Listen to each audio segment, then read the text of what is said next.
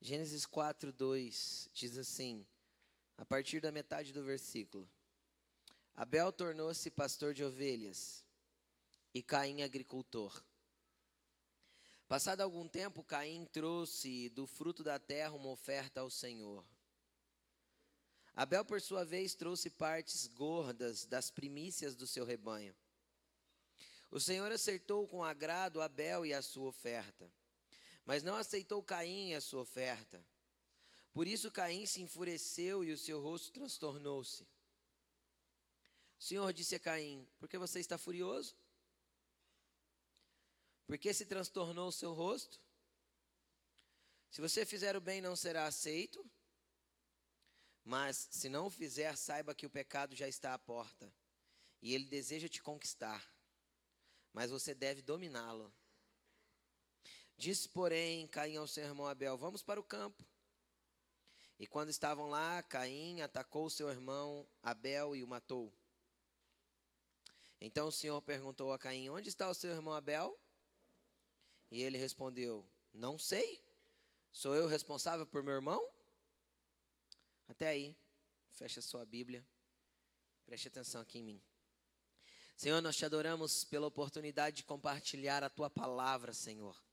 Pedimos em nome de Jesus que essa palavra venha, Senhor, trazer transformação, Senhor, trazer graça e glória e alinhamento dentro dos nossos corações, que possamos ser recebidos, Senhor, de forma agradável à tua presença, para que a tua presença possa ser, Senhor, manifesta de forma agradável através das nossas vidas.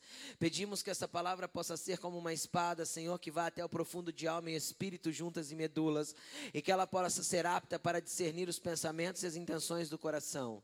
Que essa palavra, Senhor, possa trazer ordem dentro de nós, possa tirar de estagnação e desordem, coisas que estão fora do lugar dentro das nossas vidas, e que nós possamos estar alinhados com o teu querer e, e alinhados com a tua glória. Em nome de Jesus. Amém. Aqui é uma, um relato, uma história que fala a, a, a, respeito de dois homens, Abel e Caim, dois irmãos. E e para que a gente possa entender o que se passou nessa história, eu quero dar um passo atrás com você. Eu quero dar um passo atrás para que você entenda entenda o Éden, entenda Abel, entenda Caim com como um reflexo da imagem de Adão. Fale assim para a pessoa que está do seu lado. Todo filho se parece em alguma coisa com o pai. Bem, aqui a Bíblia diz que os dois primeiros filhos de Eva e Adão foram Abel e Caim. Caim se tornou agricultor, Abel foi cuidar de gado, de ovelhas. Então, o texto retrata a fase adulta desses dois homens. A fase em que eles já trabalhavam, a fase em que eles já eram adultos e que eles já estavam uh, fazendo coisas no ambiente natural de adultos. E, obviamente, esse texto não retrata, por exemplo, a infância e a adolescência desses jovens, desses homens. Só que a Bíblia deixa muito claro que o nascimento deles veio a partir do momento que Adão e Eva foram expulsos do jardim. E o interessante é que Deus os expulsou do jardim por causa do pecado.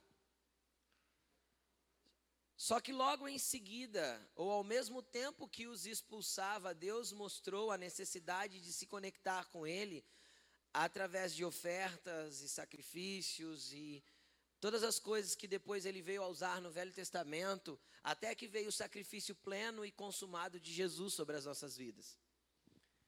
É fato que aqui a Bíblia não diz quem ensinou Adão e Eva a ofertar, nem quem ensinou Abel e Caim a ofertar. Mas é fato que foi o próprio Deus que trouxe esse entendimento para eles. E eu não vou falar de dinheiro hoje, fica tranquilo. É só para você entender o ambiente do que eu quero retratar. E o interessante é que Adão e Eva, eles viviam num jardim, esse jardim geograficamente, ele havia sido plantado num lugar que hoje é deserto, só deserto. E a partir do momento que o homem foi expulso dali, Deus retirou o jardim da terra para que o homem não pudesse ter mais contato nem com a árvore do conhecimento do bem e do mal, que foi a que eles comeram, nem com a árvore da vida que estava plantada no meio do jardim. Não havia uma, uma só árvore proibida lá, havia duas. Deus disse assim: Olha, vamos colocá-los para fora do jardim antes que comam da árvore da, da vida e vivam eternamente. Tinha duas árvores lá que não se podia comer. Ambas eram proibidas e ambas eram declaradas por Deus que eles não podiam tocar. E aí nós, eu não sei se você é questionador assim, eu sou. Eu já me perguntei algumas vezes, Deus, por que o Senhor colocou essas árvores lá, já que eles não podiam comer? Por que, que Deus coloca certas coisas na sua vida que você não pode fazer? Por que Deus coloca certas coisas perto de nós que nós não podemos fazer do jeito que gostaríamos?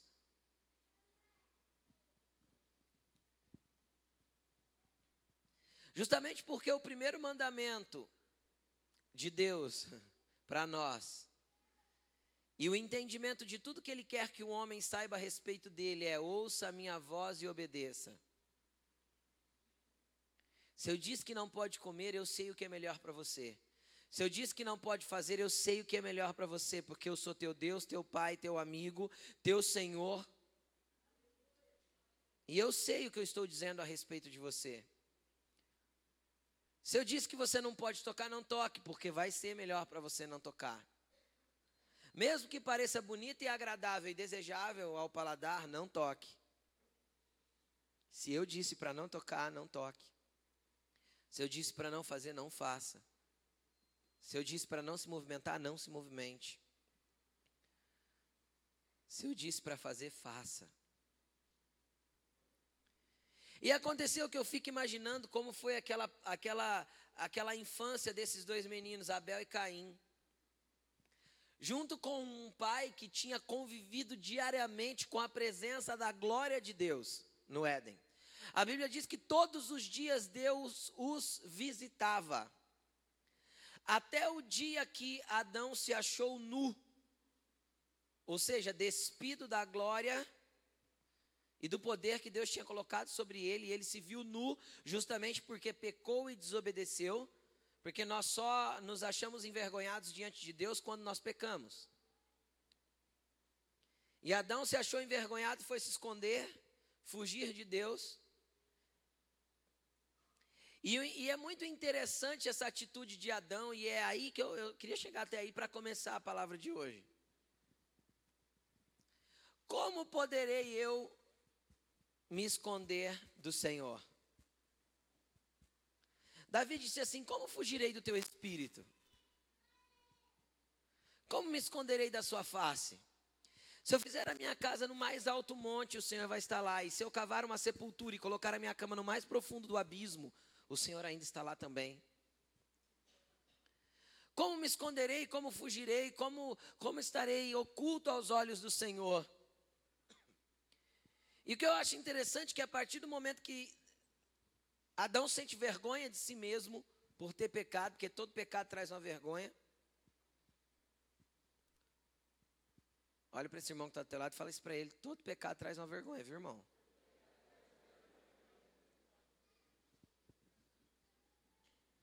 Porque tem gente que finge que não está pecando, esconde. Fica tranquilo que tudo que está em trevas vai ser revelado à luz. O que foi feito em oculto dentro das casas vai ser colocado nos telhados, diz o Senhor. Assim o Senhor Jesus disse. E aconteceu que o pecado de Adão lhe trouxe vergonha. E o interessante é como Adão foi lidar com Deus. Como Adão foi lidar com Deus? Se escondendo atrás de uma moita. E Deus entrou na dele. Cadê você, Adão? Como se ele não soubesse. Ai, Senhor, eu vi o Senhor vindo e me escondi, fiquei com medo. Por que você se escondeu, Adão? Porque eu estava nu. Quem te disse que você estava nu?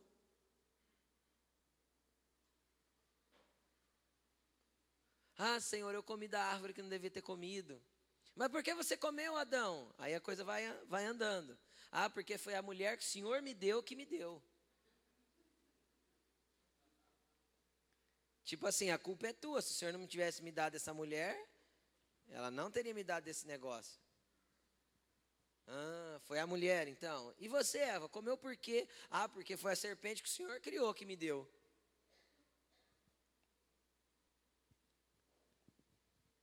E aí eu fico imaginando a infância de Abel e Caim. Porque o pecado distorceu e ainda distorce a percepção de quem é Deus para o homem. Olha para a pessoa do teu lado e fala para ele assim: irmão, vigia.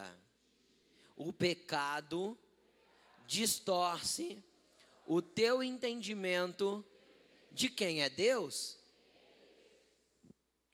o pecado distorce por completo o entendimento que nós temos de quem é o Senhor. Adão, até aquele dia, enxergava o Senhor de uma forma. A partir que o pecado entrou, que a desobediência pairou na vida e se estabeleceu na vida de Adão e Eva, eles começaram a enxergar Deus de uma forma diferente. Eles começaram a enxergar o Senhor de uma forma diferente.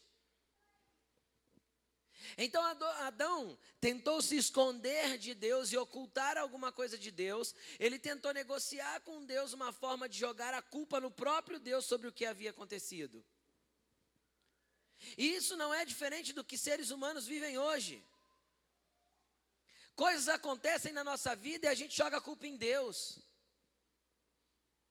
Ah, se Deus existisse, isso não tiver, não, isso não teria acontecido. Ah, se Deus fosse bom, não estava acontecendo isso comigo. Ah, se você fosse um bom filho e entendesse o pai que tem, nada disso estaria se passando.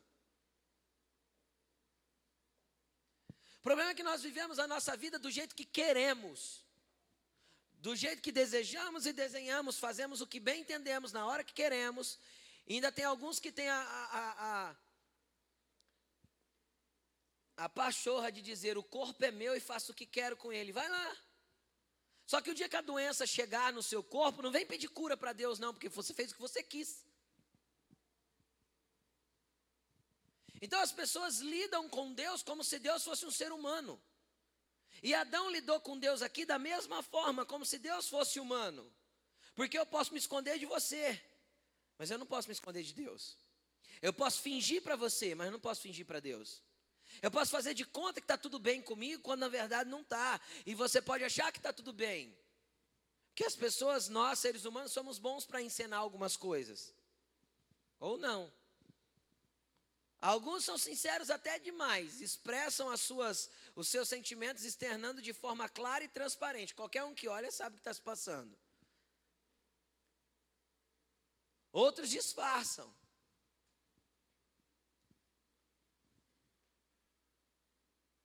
Ficou carrancudo, brigou com todo mundo a semana inteira, ficou bicudo a semana inteira. Não conversou com ninguém a semana inteira. Ficou brigado com a esposa a semana inteira, mas aí vai chegando na porta da igreja e fala assim: dá a mão, amor. Porque a gente é bom em fingir que não está acontecendo nada, quando na realidade tudo está errado dentro de nós. E Adão lidou com Deus como se Deus fosse homem, como se ele pudesse enganar Deus. E aí eu vejo a, a, o reflexo de, um, de dois filhos de Adão, aonde um reflete exatamente o que o pai viveu. Como assim? A Bíblia diz aqui que Abel era pastor de ovelhas e Caim agricultor. Passado algum tempo, Não sei quanto é esse tempo, que, que, que tempo determinado é esse, mas acredito que Deus tinha estabelecido um tempo para que eles trouxessem algo como oferta. Quem que está entendendo? Para que eles viessem oferecer algo ao Senhor. Assim como na sua vida, às vezes você tem corrido de Deus há muito tempo. E hoje Deus manda te dizer que é o tempo que Ele determinou para você estar aqui e entender que Ele é teu Deus, teu Pai, teu amigo e que os teus caminhos pertencem a Ele.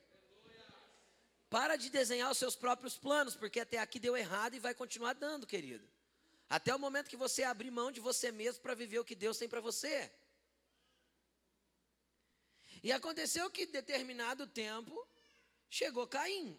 E ele trouxe do fruto da terra uma oferta ao Senhor. E Abel, por sua vez, trouxe das partes melhores das suas, das suas ovelhas, das, das primeiras crias, das primícias do seu rebanho, dos primogênitos do seu rebanho. Aí diz assim: o Senhor aceitou com agrado a Abel e sua oferta, e não aceitou Caim e sua oferta. Entenda uma coisa: Deus não rejeita oferta. Em lugar nenhum na Bíblia nós vamos ver Deus rejeitando oferta. Nem as que os sacerdotes levavam coxos e mancos, Deus rejeitava. Deus deixava eles darem a oferta. Depois Deus falava assim: pega essa oferta que você me deu e leva para o teu governador, vê se ele vai aceitar. Se você acha que você está me agradando com essa oferta aí, leva para o teu governador essa ovelha torta, manca, tudo é cambaleando aí que você me trouxe, leva para ele que você não dá para ele essa oferta? O que Deus estava confrontando aqui era a ovelhinha que estava sendo oferecida? Não, a Bíblia diz que Deus aceitou Abel com agrado. E a oferta dele. E não aceitou Caim e a oferta dele. Por quê? Porque tem a ver com a pessoa que oferece, com a realidade do que se passa dentro do coração e com o entendimento que eu tenho de Deus e não com aquilo que eu estou dando para Deus. Tem a ver comigo e não com a obra das minhas mãos. Que às vezes a tua obra, a obra que você faz é maravilhosa e todo mundo aplaude. E para fazer obras excelentes não precisa nem ser cristão. Porque tem um monte de, de instituições aí que, que que nem são cristãs, nem seguem uma base da palavra de Deus e fazem obras esplêndidas, incríveis, e são louváveis e aplausíveis. Entretanto, Deus não busca o que você faz. O que, você fa o que você faz é consequência de entender quem Ele é. Como você flui ou se move é consequência de entender quem Ele é. Só que quando você passa a entender quem Ele é, você é o mesmo aqui, é o mesmo na sua casa e é o mesmo no teu trabalho. E você não finge ser diferente em cada ambiente que você se coloca. Porque esse era o problema de Caim. Ele foi lidar com Deus do mesmo jeito que o pai, que ele viu o pai lidar. Ele não viu porque não era nascido, mas eu acredito que às vezes a consequência da vida de Adão era a mesma.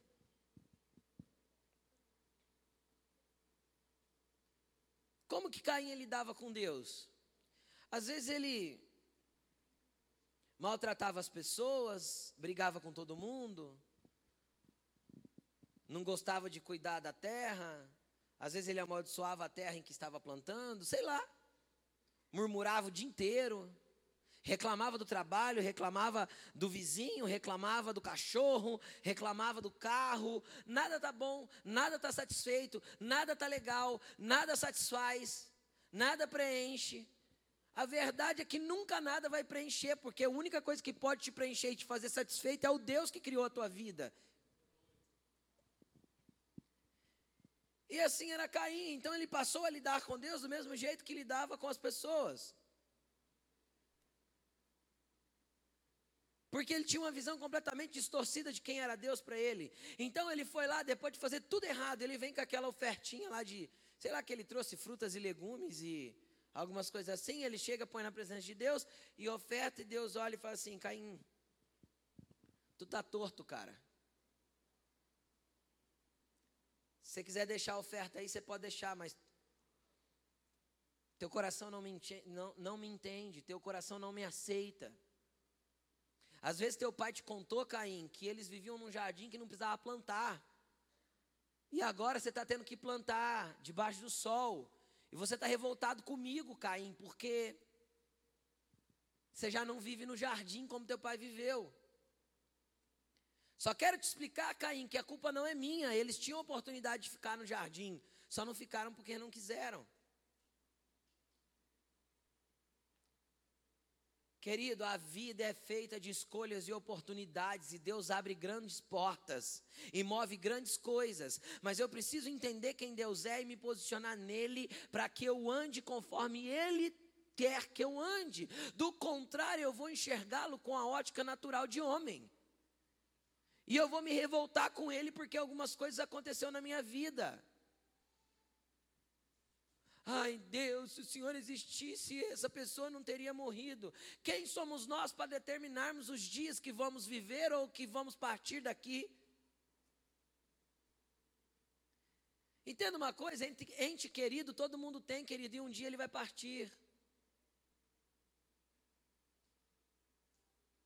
Você consegue entender isso? Isso é natural, é um ciclo. Quem trouxe a morte para o mundo? Ah, foi Deus, foi não. Foi o homem. Junto com o pecado entrou a morte. E aí hoje o homem reclama da morte. Já percebeu que ninguém, ninguém é contente com a morte, né? Ninguém quer morrer. Mas a culpa é nossa. Ah, não é minha não, pastor, é do Adão. Essa é, essa é a ótica humana. Querido, se eu te colocar no jardim uns três dias, você peca antes de amanhecer o primeiro. Você consegue entender o que eu estou falando? Se não fosse Adão, seria eu. Você consegue entender o que eu estou dizendo? Nós não somos desculpáveis diante de Deus, mas alcançamos o perdão e a misericórdia dEle, pela graça do que Jesus fez na cruz. E aí, Caim fez isso.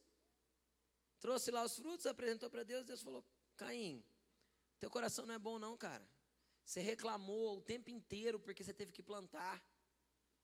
É, porque se não fosse Deus, eu ainda estava no jardim.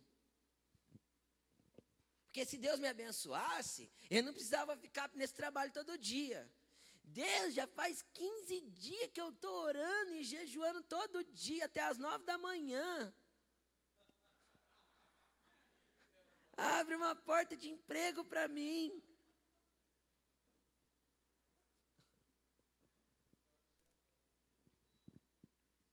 Querido, comece a agradecer o que você já tem. Seja satisfeito pelo que Deus já fez. Adore pela graça que Ele tem te dado até aqui. Glorifique pelo nível de unção que você tem até aqui. Ame Jesus pelo que Ele fez na tua vida até hoje. Adore Jesus pela casa quentinha que você tem para dormir. Ou fresquinha, depende da situação.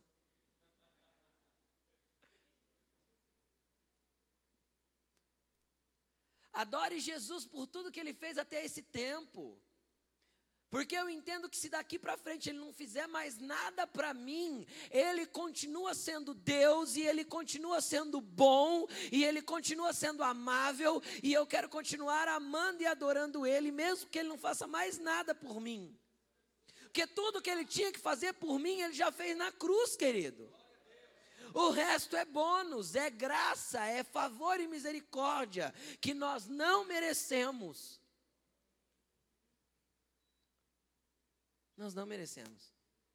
E nós somos cheios de chegar diante de Deus com a nossa própria justiça. Eu tenho feito tudo certinho. Vou na igreja duas vezes por semana. Eu leio a Bíblia todos os domingos, quando o pastor manda abrir. E eu leio o versículo do dia da minha Bíblia eletrônica do celular. E eu jejuo todo mês, uma vez por mês.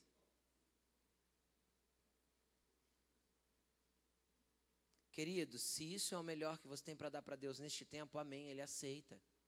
A oferta Ele não recusa. Mas Ele quer entender o que se passa no teu coração. Como você o enxerga? como você o entende? Qual é o nível de entendimento que você tem dele como pai? Porque vai chegar o dia que você vai ter que aprender a conviver com o não de Deus. Porque Deus tem mais nãos para dar para nós do que sims. Fale, fale isso para a pessoa que está do teu lado. Deus tem mais não para te dar do que sim. Ai, pastor, eu vim buscar uma bênção hoje, achei que eu ia sair daqui com sim de Deus. Pode ser que sim. Mas pode ser umas três vezes que não. Por que Deus tem mais não para te dar do que sim? Porque o não de Deus ensina mais do que o sim. Quem é pai aqui, levante a mão, ou mãe. Você fala mais não para os seus filhos ou mais sims para os seus filhos? Então, quando a gente quer ensinar os nossos filhos, nós falamos não. Quando a gente quer corrigir os nossos filhos, nós falamos não. Agora, se Deus corrige o filho que ama, porque isso está escrito, por que Ele daria sim para todos os nossos desejos egoístas, para que nós desfrutássemos nos, ao nosso próprio bel prazer? O, o livro de João, João diz assim: olha, vocês pedem e não recebem. Por quê? Porque vocês pedem mal. Por que pedir mal? Porque vocês pedem apenas para desfrutar dos seus próprios desejos egoístas. É só porque eu quero. Eu não procuro entender a vontade do Deus que me pediu para ofertar para Ele. Eu não procuro entender a vontade do Deus que pediu para eu trazer algo e esse algo que Ele mais quer é a minha vida para Ele. Eu não procuro buscar conhecê-lo. Eu quero a bênção que Ele pode me dar. Eu quero o presente que Ele pode me liberar, mas eu não quero Ele. E aí, pastor? E aí ele pode te abençoar, querido. Eu vou te falar, ele pode te abençoar. Você vai embora daqui abençoado com o teu presente nas suas mãos. Infelizmente, eu tenho que te dizer isso: você pode não passar a eternidade com Ele, mesmo sendo abençoado por Ele a vida inteira. Credo, pastor, que horror. É, é isso. É isso, porque a gente vê que Jesus curou dez leprosos no caminho. Quantos foram curados? Dez. Quantos voltaram para agradecer? Um. Quantos seguiram Jesus? Simples assim. Jesus não precisa ele não precisa te presentear, ele te presenteia, ele te presenteia porque ele te ama. Ele não precisava curar aqueles dez leprosos, ele curou por amor, misericórdia e compaixão. Só que Jesus não veio na terra buscar pessoas que buscam presentes. Ele veio buscar discípulos. Ele veio fazer discípulos. E mandou que nós fizéssemos discípulos dele. E discípulo é aquele que segue Jesus. Não é aquele que busca só o que as mãos dele faz. Abel era um discípulo. Abel amava o Senhor. Por isso que na hora de preparar a oferta, ele buscou das melhores porções e ele buscou das, das primeiras crias. O, o, a primícia era de Deus. O melhor que ele tinha era para Deus. Por isso que o coração, a hora que Deus sondou o coração de Abel, Abel foi aceito. Mas quando ele sondou o coração de Caim, ele falou: Cara, eu estou vendo tua oferta aí, mas tu não está bom, não. Como está teu coração, querido? Como você tem enxergado Deus? Você tem lidado com Ele como se Ele não te enxergasse quando você está no banheiro ou sozinho na frente do computador? Você tem lidado com Deus como se Ele não te enxergasse lá no teu trabalho, aquilo tudo que você faz, ou aquele monte de maracutaia que você apronta para poder ganhar um dinheiro extra? Você finge que ele não te vê, é isso? É aí você vem domingo na igreja para desencarregar a sua consciência, descarregar a tua consciência do monte de meleca que você fez durante a semana? Não é esse Deus que quer se relacionar com você. Não é assim que Deus quer se relacionar com você. Deus quer se relacionar com pessoas que buscam segui-lo e seguir os seus passos e fazer aquilo que é a vontade dele.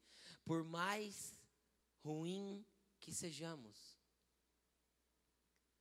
Certa vez Jesus estava na mesa com um monte de gente das mais tortas da sua época, das mais desarrumadas e desalinhadas. Aí vieram um monte de, de religiosos e olharam para Jesus e disseram assim: Olha, ele tem demônio porque come com pecadores. Jesus olhou para eles e falou assim: São os doentes que precisam de médico, não são os. Eu vim salvar os injustos, não justos como vocês. Jesus não sabia que eles não eram justos. A justiça deles não passavam de ritos humanos. Agora, por que, que Jesus sentou com os pecadores? Porque os pecadores estavam interessados naquilo que Jesus estava falando, fazendo e agindo. E às vezes você é um pecador, mas você está interessado em ver o que Jesus tem para fazer na tua vida. E quando você estiver interessado em Jesus, Ele vai se aproximar de você, por mais sujo que você seja. Que Ele não tem problema de se misturar com sujeira. Sabe por quê? Afinal, Ele nasceu num estábulo mesmo.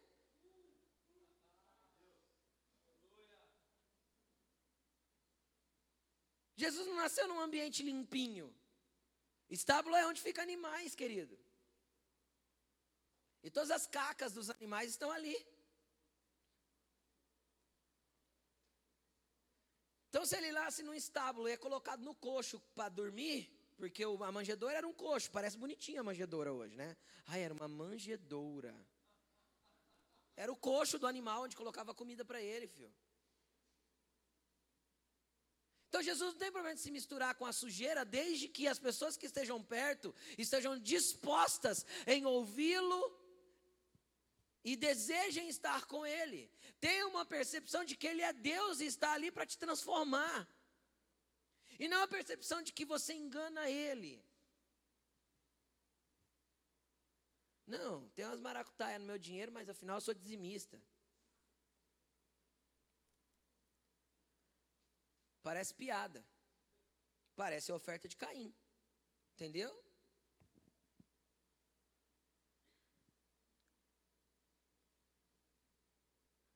Ah, eu vou. Eu transo com a minha namorada a semana inteira. No domingo eu peço perdão na igreja. E tomo ceia ainda. Ah, eu vou na igreja aqui. Você vai na igreja? Vou, toda ceia eu estou lá. Come e bebe para a própria condenação. É isso que diz a palavra. Então, querido, é hora de nós começarmos a entender quem é o Senhor para nós. Que nada está oculto aos seus olhos, que tudo Ele vê, que tudo Ele enxerga. E que Deus não faz vistas grossas como os homens fazem. Em cada detalhe da sua vida ele está preocupado, e cada detalhe da sua vida ele quer que seja colocado na presença dele. Abel fazia, por isso ele procurava fazer o melhor. Caim reclamava enquanto plantava. Reclamava da terra que Deus deu, do sol que Deus colocou para governar o dia. Reclamava às vezes da falta de chuva, murmurava com tudo. Aí se você estiver lavando louça e começar a murmurar porque tem louça para lavar, é fácil, querido, para de comer. Se você parar de comer, não vai ter louça para lavar, porque não vai sujar a louça. Engraçado que dá graças na refeição, mas murmura na hora de lavar a louça. Eu não consigo entender. Como nós estamos lidando com Deus? Senta na mesa, Senhor, obrigado por essa refeição. Ai, que droga, tem que lavar a louça. Ué, não entendi então. Come na mão. Não, está faltando a gente entender quem é Deus e ser agradecido por quem Ele é. É muita disparidade na realidade da nossa vida. Tinha moto, reclamava da chuva. Agora comprou o carro, já não liga mais para a chuva. Só que deixa furar o pneu do carro para você ver debaixo de chuva. O tanto que murmura e xinga. Até outro dia você andava de moto, tomava todas as chuvas. Agora você só toma quando fura o pneu e está reclamando por quê? Acho que melhorou, não. Esse era o fato de Caim. Caim, Caim foi rejeitado porque era Caim. Você está entendendo? Porque o que ele fazia era reprovável. E não o que ele levou. E às vezes nós estamos fazendo tudo reprovável, tudo reprovável, e aí a gente chega na presença de Deus e a gente quer bênção. E a gente canta, né? A gente põe a canção lá no carro. Mestre, eu preciso de um milagre. E a gente tá lá, né? Clamando pelo milagre no volante. Aí passa alguém te fecha, ô oh, filho de mamãe abençoada. Uai, é muita disparidade daquilo que sai da minha boca e daquilo que o meu coração vive. Aí é onde Jesus olhou para os mesmos caras que falou que ele estava comendo com pecador e falou assim: ó, vocês me honram apenas com os lábios mas muito distante está o coração de vocês. Porque da boca para fora parece um discurso, um discurso bonito, mas a atitude não mostra o que vocês estão falando. Eu não estou falando do dia mal, porque o dia mal existe, tem dia que a gente não está bem. Quem já passou algum dia que você não estava bem, que a coisa estava difícil para você? Tô, não estou falando desse dia, porque esse dia às vezes a gente vai ficar mais para baixo mesmo, a coisa vai estar tá mais complicada, a gente vai chorar na presença de Deus, vai falar, Deus, não estou entendendo nada. Ele não liga de lidar com as suas, com, com as suas inseguranças e, e com as suas debilidades emocionais. Deus não tem problema para lidar com isso, afinal foi Ele que te criou. Ele tem problema de lidar com aquele que pensa que está tudo bem, mas está uma meleca. Entendeu? Com aquele que finge que está tudo legal. Ele vai trazer oferta e fala, cara, deixa a oferta aí, mas tu não está legal não. E aí o que, que acontece quando essas coisas acontecem? A Bíblia diz assim, ó. O Senhor disse, é, é, quando Caim não foi aceito, né? A Bíblia diz assim: por isso Caim se enfureceu e o seu rosto se transtornou. A partir do momento que nós somos confrontados por Deus, que Deus tira as nossas bases de fingimento e de coisas ocultas e joga a luz nas situações da nossa vida, a primeira coisa que vai transparecer é a realidade de quem somos. Olha para essa pessoa que está do teu lado e fala assim: em toda situação de pressão, Deus vai fazer sair de dentro de você a realidade de quem você é.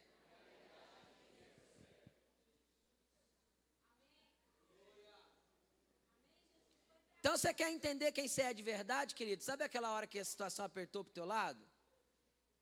Eu tenho orado nos últimos 20 dias. Deus me trouxe uma realidade a respeito da minha própria vida que eu nunca tinha visto. Eu não vou contar para vocês, não. Vou contar, não. Mas ele trouxe, ele começou a me mostrar. Ele falou assim: e, e eu sei que eu não peco por fazer isso, porque a Bíblia me diz que eu não peco. Só que eu sei que isso não é um fruto do Espírito. E se não é um fruto do Espírito, é da carne, então eu não posso. Vocês entendem o que eu estou dizendo? Então é necessário que nós deixemos Deus trabalhar.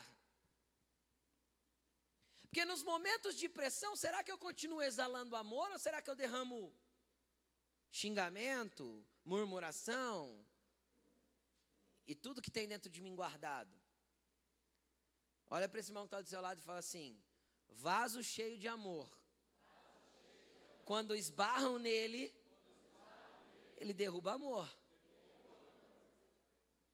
Então, se quando esbarram em você, ou pisam em você, ou trombam em você, cai outra coisa que não seja amor, é porque não tem amor aí dentro. A realidade é o que caiu quando te esbarraram. Entendeu? Se pisam no teu calo e você, você derrama coice, é coice que você tem aí dentro. É ira, é maledicência, é rancor, é mágoa, é ofensa. Se te apertam e você xinga, a boca só fala do que o coração está cheio.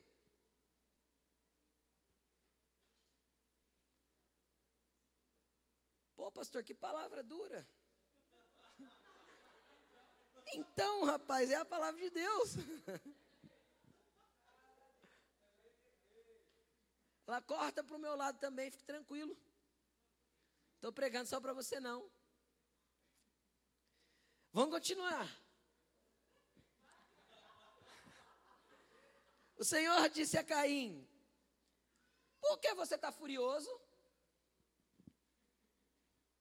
Por que se transtornou o seu rosto?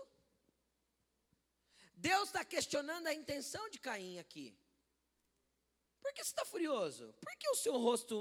Aí Deus ainda pega e fala assim: ó, se você, não, se você fizer o bem, você não vai ser aceito? Se você fizer direito, eu não vou continuar te amando? Você consegue entender isso ou não? Se você fizer direito, você acha que eu não vou derramar mais óleo, mais graça, mais Espírito Santo, mais dom sobre a tua vida? Por que você fica bravinho quando eu mostro a realidade de quem você é? Por que você fica bravo quando a palavra é dura? Entendeu? Por que te transtorna o teu coração quando começa a confrontar a realidade de quem você é? A maior dificuldade do ser humano, querido, é quando os outros apontam que somos. Porque nós somos bons em apontar o defeito do outro, mas nós não gostamos que apontamos os nossos defeitos. Tem uma frase que diz assim, eu gosto dela, não sei quem disse não, não lembro, eu não guardo o nome desses homens que diz, essas coisas bonitas. Eu lembro da frase. Mas tem uma frase de um cara que, dá, que diz essas coisas bonitas que ele diz assim: que a humanidade caminha numa longa fila indiana. Todo mundo carrega à sua frente a mochila das suas qualidades e nas suas costas as mochilas dos seus defeitos. Então ele está sempre apontando para o defeito do outro e enxergando as suas próprias qualidades. É mais ou menos isso. Aí quando alguém fala dos nossos defeitos, a gente fica irritado. Quando alguém olha para nós e fala assim, então, por que você fica com essa carranca a semana inteira? Aí quando você vai para a igreja, você vem sorrir para Deus, né? Então, tipo, faz sentido. Então, Deus olhou para ele e falou assim: oh, três perguntas de Deus, cara. Quando Deus pergunta as coisas para a gente, é porque está vasculhando nosso coração. Ó. Quando Deus pergunta as coisas para nós, é osso, hein? Não, não, pode, pode falar o que eu estou falando, pode, pode guardar o que eu estou falando para você. Quando Deus vem com perguntas para nós, é porque Ele quer confrontar a realidade do que nós estamos fazendo, agindo e pensando. Quando Ele vem com afirmação, é uma delícia, né? Não, filho, eu vou fazer, eu vou te dar, eu vou te prosperar, eu vou te abençoar, eu vou te levar, eu vou te conduzir. Ah, que delícia essas palavras, né? Eu sou o teu Deus que te ensino o que é útil, te mostro o caminho que você deve andar. Uhul, aí, agora eu vou ensinar o que é útil. Por que você está agindo assim? Agora, quando ele vem com os porquês e com os praquês, aí você pode olhar para dentro porque tem coisa errada.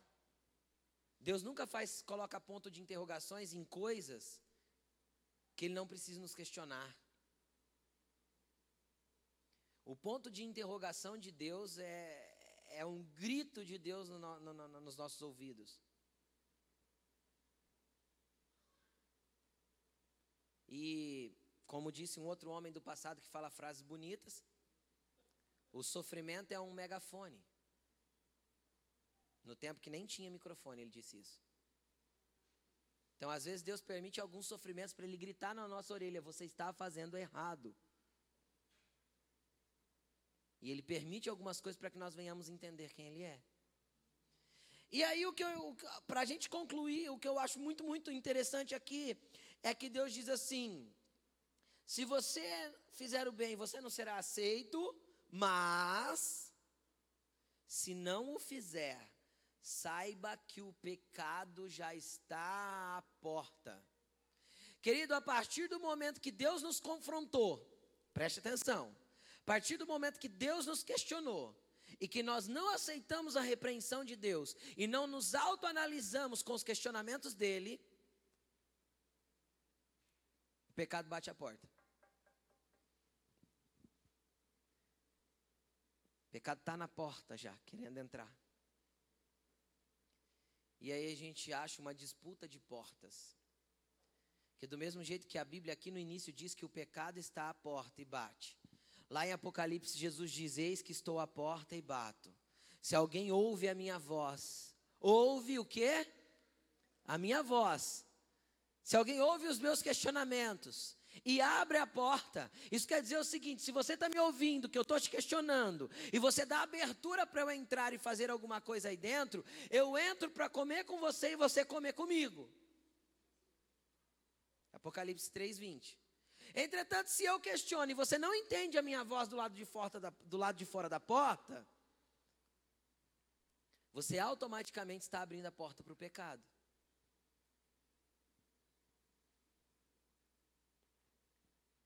Fala para essa pessoa que está do teu lado, existem duas vozes que batem a sua porta. Todos os dias. Todos os dias tem duas vozes que vão bater a tua porta, que ele vai ter a de Jesus falando: "Não faça assim". Cuidado, ou senão assim, ó, por que você está fazendo isso? Ou o que eu te disse para fazer?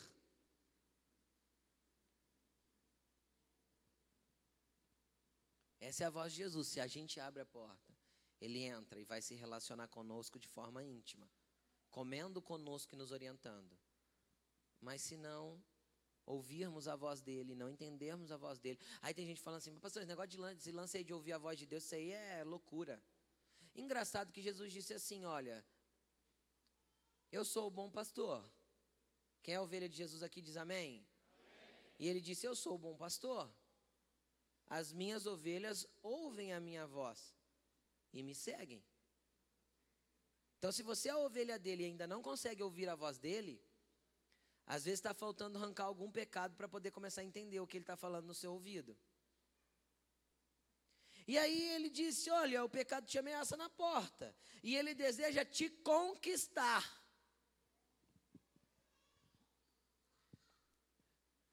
Por que, querido?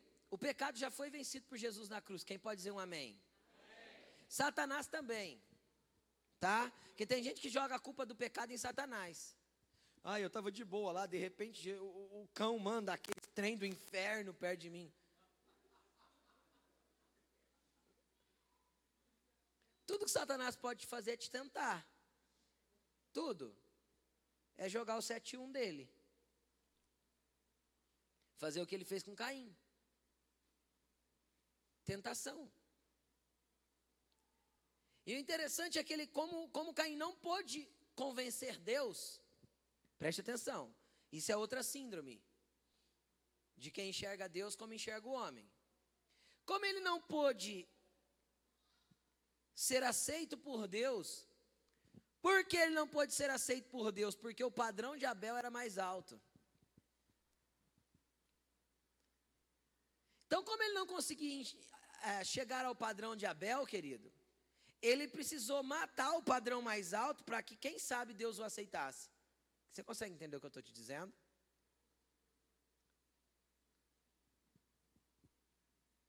Fala para esse irmão que está do teu lado de novo. Eu sei que você não gosta, mas você vai falar, vai.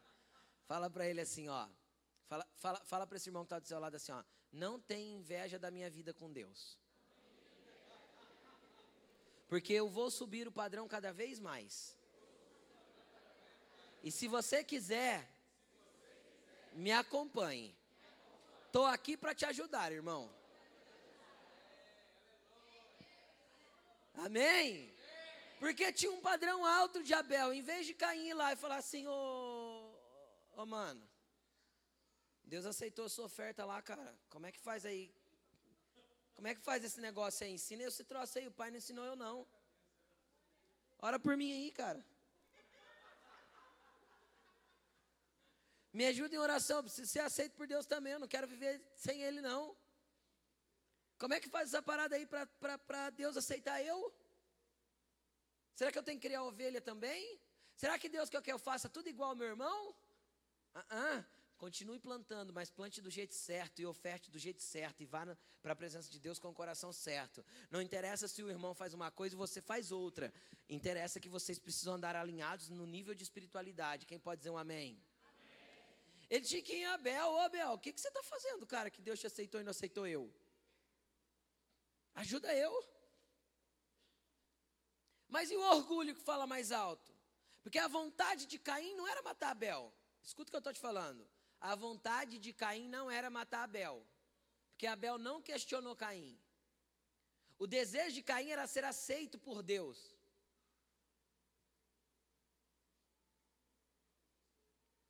Só que ele buscou ser aceito do jeito errado. Quando ele se revolta com Deus, o semblante dele muda, ele fica nervoso. A vontade dele era matar Deus. Uai, quem questionou ele deixou ele revoltado? Não foi Deus?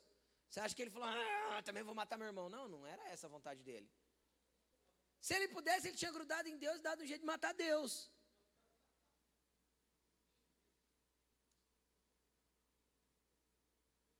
Já que ele não podia, então ele derruba o padrão mais alto. Quem sabe assim o padrão mais baixo é aceito por Deus? Quem consegue entender o que eu quero dizer? E assim tem gente fazendo com a igreja. Que o apóstolo Paulo disse assim: ó, não extinguais o espírito.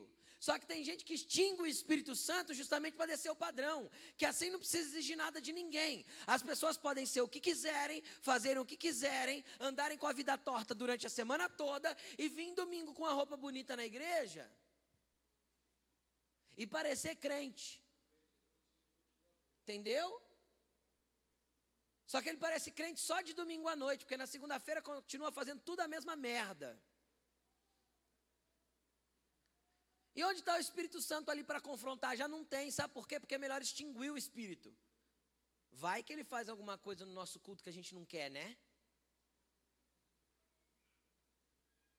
Afinal, o culto tem que ser assim: canta duas canções primeiro, depois a gente levanta e faz a leitura da palavra, depois a gente tem 10 minutos para isso, 15 minutos para aquilo, meia hora para pregação, e se a pregação passar de meia hora, eu faço cara feia, levanto e vou embora.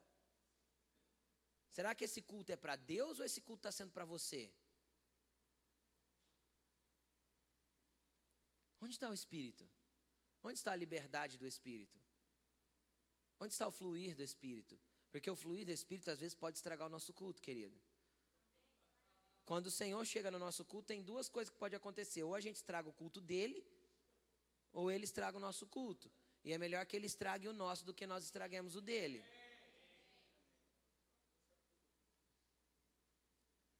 Então aí a gente extingue o espírito, por quê? Porque a gente faz do nosso jeito. E tem pessoas que têm o espírito extinto na vida justamente porque o interessante é que quando a gente lê lá a palavra extinguir, no grego é a palavra apagar, porque tem que ter um fogo aceso aí dentro. Outro dia eu preguei sobre isso. E às vezes a gente vai, apaga o fogo, afinal é mais fácil viver sem a direção do Espírito, né? Por quê? Porque ele não vai me confrontar nos meus erros, ele não vai fazer os questionamentos que fez para Caim. Ele vai me deixar quietinho. Será que você pode ter a coragem de levantar a mão para o alto e falar assim: Senhor, só se você tiver coragem, não me deixe quieto. Me confronte. Me questione. Em tudo que eu errar. Eita, tu é corajoso, hein? Amém? Terrível coisa cair nas mãos do Deus vivo. Está escrito. Mas eu quero cair. Aleluia. Continuando, ele levou Abel para o campo e matou Abel. E o interessante é que a coisa foi ficando tão profunda que Deus volta nele. Por que volta nele? Porque para todo pecado Deus abre um, uma oportunidade de arrependimento.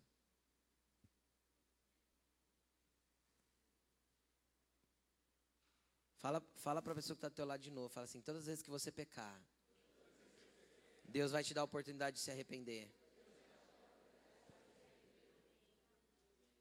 Todas as vezes, querido. Aí Deus chega lá e pergunta o que para ele? Caim, cadê Abel, meu filho? Cadê Abel? Qual que era o desejo do coração de Deus? Eu não falo que ele aprendeu com o pai, Adão? Quando Deus chegou em, Adão e perguntou: Adão, cadê você? Agora ele pergunta do outro: Cadê Abel? É parecido, não é? Qual era o desejo de Deus com Adão? O desejo de Deus. Que Adão caísse com a cara no pó e falasse: Senhor, pequei. O Senhor pediu para eu não comer da árvore, eu comi fiz tudo errado, me arrependo agora, me perdoa, eu estou nu, despido da tua glória, despido da, da, do teu poder que estava sobre mim, eu perdi tudo que eu tinha por causa de uma desobediência tola, me perdoa. Olha, conhecendo a bondade do Deus que eu sirvo, do Pai que eu tenho, ele deixava Adão no jardim. Ele ia falar: vai, filho, vá e não peques mais. Não foi isso que Jesus disse para a mulher adúltera? Fica. Fica mais um pouco, eu vou te deixar. Só que não toca mais na árvore.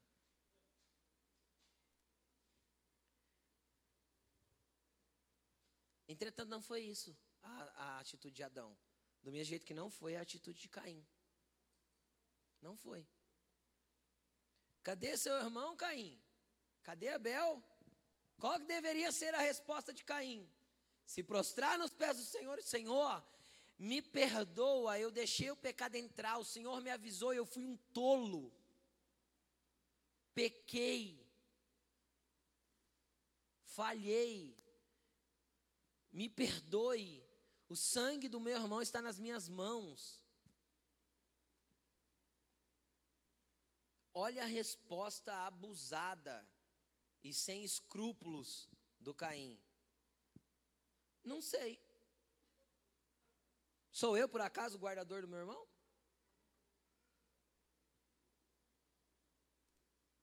Como que Caim estava enxergando Deus? Como homem.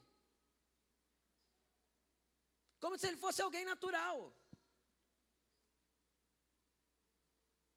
Nunca enxergue Deus como homem, querido. Deus não é homem. Deus é espírito. E importa que aqueles que o adorem, o adorem em espírito e em verdade. Então reconheça que você serve um Deus de espírito, que é onisciente, sabe todas as coisas, que é onipotente, ele pode todas as coisas, e que é onipresente, está em todos os lugares e nada está oculto aos teus olhos. Então não trate Deus como você trata homens. Não sirva a Ele como você sirva, serve homens. Na verdade, você serve homens como se estivesse servindo a Ele. É isso que a Bíblia ensina.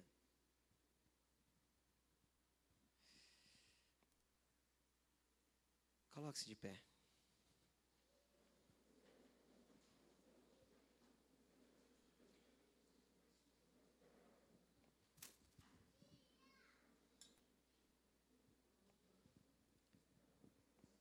Essa é uma noite de ceia do Senhor e, como a Bíblia diz, é a noite de se examinar a si mesmo. E eu acho que essa palavra veio de encontro a, a eu me autoexaminar. O que Deus tem sido para mim? Na hora que eu estou diante do pecado, qual a importância que Deus tem para mim? O que eu amo mais na minha vida? Será que eu tenho mais amor pelo ministério que eu estou servindo do que pelo Senhor deste ministério? Porque tudo que você amar mais do que você ama o Senhor, Deus vai arrancar de você. Tudo que você amar mais do que você ama a Deus, Ele vai arrancar de você. E como você prova que ama a Deus? Fazendo o que agrada a Deus. Porque se você, se você faz o que não agrada a Deus, Ele vai arrancar de você. Ah, mas Deus é muito cruel. Não, querido, cruel é uma pessoa sozinha se conduzir para o inferno. Isso é cruel. Porque o que te leva para o inferno não é Deus. Deus nunca mandou ninguém para o inferno. As pessoas se auto-mandam para o inferno. O teu pecado te leva para o inferno. Tuas decisões te levam para o inferno. Eu não acredito no inferno, pastor. Não tem problema, querido. Não é porque você não acredita na lei da gravidade que você vai sair voando. E não é porque você não acredita na lei da gravidade que você pode pular de um prédio de 20 andares que você não vai se borrachar no chão. Você acreditando ou não é real. E você não vai poder chegar diante de Deus e falar: Deus, eu não acredito nesse negócio aí. Então é uma noite de concerto hoje, querido. É uma noite onde Abels vão trazer ofertas aceitáveis diante de Deus, com o coração contrito e quebrantado e arrependido por ter trazido outras ofertas que não agradavam a Deus pelas minhas atitudes. É tempo de você agradecer pela esposa que Deus te deu. É tempo de você começar a ser grato pelo esposo que Deus te deu. É tempo de você começar a relevar as coisas e ser mais agradável. É tempo de você começar a relevar as ofensas e não retrucar mais. É tempo de você andar dentro dos limites de velocidade e parar de brigar no trânsito. É tempo de você começar a demonstrar a Deus pelas suas atitudes. É tempo de uma igreja que vai ser restaurada para voltar às origens daquilo que Deus criou a origem de um povo sem pecado, como no Éden. Senhor, nós precisamos de restauração. E sabe o que é interessante quando a gente fala de restauração? Restauração não é reforma, porque a reforma Lutero já fez. Esse não é um tempo de reforma mais da igreja, é um tempo de restauração. Restauração é pegar os materiais originais e colocar nos lugares que foi criado a primeira vez. Isso é restauração. É trazer a origem de novo. Então é um tempo que Deus vai restaurar a tua igreja para que Ele possa descer. Onde está escrito isso, pastor? Pode ler lá. Isso me impressionou essa semana. Atos 3, 21. Importa que o céu o retenha, até o dia em que tudo se restaurará, para que ele possa descer novamente para a terra. Então a igreja precisa ser restaurada para que ele venha. E restaurar fala de fazer de novo como é, como foi feito da primeira vez.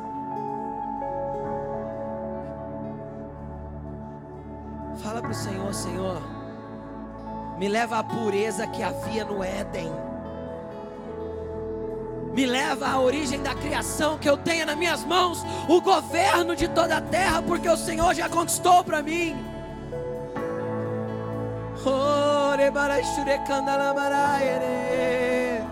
Comece a colocar diante de Deus as suas atitudes de Caim, as suas atitudes de Adão e fala: Deus, chega, eu quero te amar mais do que eu amo o pecado. Eu quero te amar mais do que eu amo a pornografia. Eu quero te amar mais do que eu amo a fofoca. Eu quero te amar mais do que eu amo, Senhor, a glutonaria. Eu quero te amar mais do que eu amo a minha esposa. Eu quero te amar mais do que eu amo a minha namorada. Eu quero te amar mais do que eu amo meus filhos. Porque quem não larga pai, mãe, filho e esposa por amor a mim, não é digno de mim. Isso fala do amor do coração, querido. O que você ama mais nessa terra? Moça, você que quer casar, procure um jovem que ame Jesus mais do que ama você.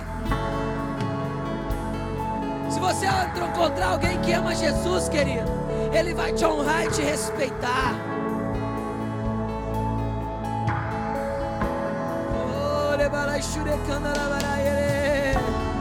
Coloque a sua vida diante de Deus agora. Fala, Deus, eu pareço demais com Caim.